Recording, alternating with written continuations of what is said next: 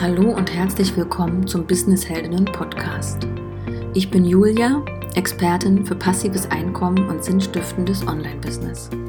Mit meiner Plattform Business Heldinnen begleite ich selbstständige Frauen und Gründerinnen in die finanzielle Freiheit mit ihrem Online-Business. In der heutigen Folge geht es darum, wie du dir ein Business erschaffst, das dich erfüllt und das dir auch Tag für Tag Freude macht. Also wo du wirklich mit Leichtigkeit und Spaß rangehst, wo du dich freust, wenn du am Morgen deinen Rechner aufklappst. Darum geht es in der heutigen Folge. Ich wünsche dir ganz viel Spaß dabei.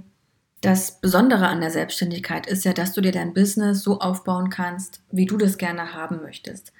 Für viele ist das erstmal neu, gerade wenn sie sehr lange angestellt waren, können sie sich gar nicht vorstellen, dass also so viel Freiraum zu haben, sich wirklich ihren Arbeitstag so zu gestalten, wie sie es gerne haben möchten und auch die Tätigkeit an sich zu gestalten. Das heißt, was will ich überhaupt machen? Mit wem will ich arbeiten?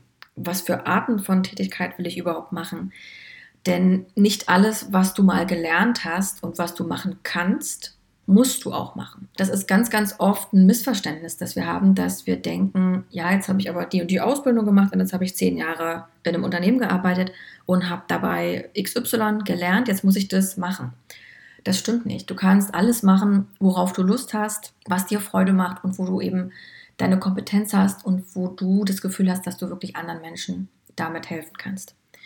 Am erfüllendsten ist eine Tätigkeit für uns, wenn wir voll darin aufgehen. Das heißt, wir können unser Potenzial einbringen, wir können uns also selbst verwirklichen in diesem Business. Das heißt, wenn jemand zum Beispiel gerne malt oder gerne redet oder gerne Musik macht oder was auch immer das ist, ne? dass man wirklich sein Potenzial voll einbringen kann.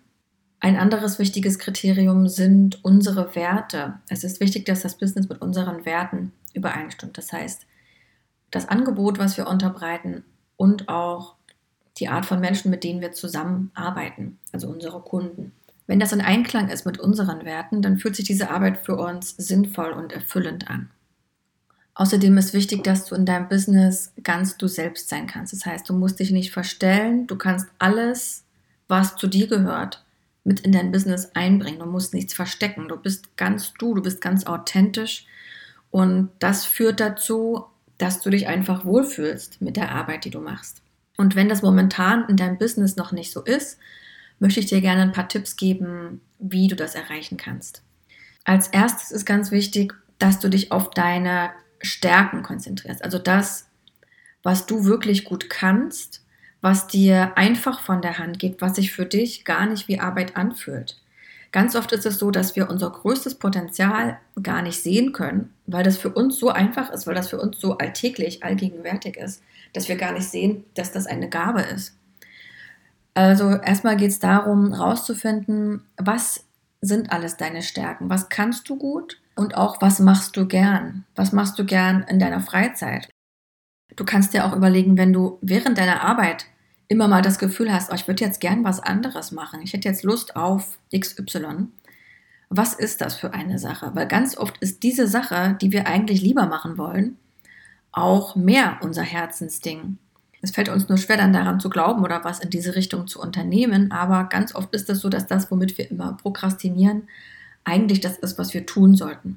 Da kannst du einfach gerne mal drauf achten, was das ist, äh, was du gerne immer lieber machen würdest, wenn du gerade an der Arbeit bist. Kann natürlich auch sein, dass du schon den Jackpot hast, dass es dir schon jeden Tag super viel Freude macht. Da wollen wir natürlich gerne hinkommen. Dann hast du bestimmt schon mal von diesem Begriff Flow gehört, also dass du in einem kreativen Flow bist. Das heißt, du merkst nicht, wie die Zeit vergeht, beziehungsweise die Zeit vergeht im Flug. Das heißt, du machst diese Tätigkeit, plötzlich ist der Tag vorbei und du hast es gar nicht gemerkt. Du hast vielleicht sogar vergessen, was zu essen, du hast vergessen, was du sonst noch für Termine hattest. Du warst so im Flow, so im Fluss mit deiner Kreativität, ja, dass du alles um dich herum vergessen hast. Und dieser Zustand ist eigentlich der Idealzustand. Natürlich kannst du den nicht die ganze Zeit haben, aber du kannst darauf achten, wann fühlst du dich so. Wann fühlst du dich im Flow? Bei welchen Tätigkeiten, die du machst, hast du ein inneres Kribbeln? Das fühlt sich an wie Spielen. Also wenn du dir vorstellst, ein Kind, das im Spiel ist, das gar nicht an Ort und Zeit und Raum und irgendwas denkt, sondern das einfach nur im Spiel aufgeht. Was sind bei dir die Momente, wo du so drin aufgehst, dass du an nichts anderes mehr denkst? Und wie kannst du diese Momente vermehren? wie kannst du mehr davon in deine Arbeit bringen? Das ist eigentlich fast schon das wichtigste Kriterium, dieses Spielerische reinzubringen, diese Tätigkeit, die wir einfach gerne machen, die wir von uns aus machen, die gar nicht von außen motiviert sein muss, gar nicht von, ich muss Geld verdienen, ich muss machen, was von mir erwartet wird und so weiter, sondern unabhängig davon, das, was dein Herz aufgehen lässt. Dieses Flow-Erlebnis, das ist das, worauf du dich fokussieren solltest. Und wenn du das momentan noch nicht machst in deinem Business, dann überleg dir, wie du eben mehr davon in dein Business reinbringen kannst äh, das heißt nicht, dass du gleich alles umschmeißen oder alles hinschmeißen musst, sondern einfach überlegen, wie kann ich mehr davon in mein Business holen? Welche Komponente kann da noch rein, wo ich das ausleben kann? Dann gehört auch dazu die Sachen, die dir nicht wirklich Freude machen, die dir sogar vielleicht den letzten Nerv rauben, die dich wütend machen, die dir Energie rauben. Dass du die Sachen mal aufschreibst und dir jemanden suchst, der das für dich machen kann. Weil es einen unglaublichen Unterschied in deiner Energie macht, macht wenn du die Sachen machst, für die du da bist, die Sachen, die du am besten kannst. Und dann, das ist also auch wieder dieses Flow-Erlebnis. Ne? Du kommst dann in deinen Flow, du machst das, was deine Stärken sind. Und jemand anderes macht eben das, was seine Stärken sind. Also mach dir mal eine Liste, welche Sachen machen dir wirklich überhaupt keinen Spaß in deinem Business und was würdest du gern auslagern. Und dann mach auch gern schon mal den ersten Action-Step und überleg dir, wo du so jemanden finden kannst entweder bei einer Jobbörse oder wenn es eine virtuelle Assistentin sein soll, gibt es auch bei Facebook ein paar Gruppen, wo du Assistentinnen suchen kannst. Geh also schon mal den ersten Schritt, recherchiere ein bisschen, schreib vielleicht auch schon mal deine Stellenanzeige, also was genau suchst du, für welche Tätigkeiten, wie viele Stunden die Woche und dann go for it, weil das wird, du wirst merken, das wird einen riesen, riesen Unterschied ja in deiner Stimmung machen, also wie du an deine Arbeit rangehst, mit wie viel Freude und Leichtigkeit du an deine Arbeit rangehst dann möchte ich nochmal kurz auf deine Stärken und Talente eingehen, also das, das Potenzial, was in dir schlummert.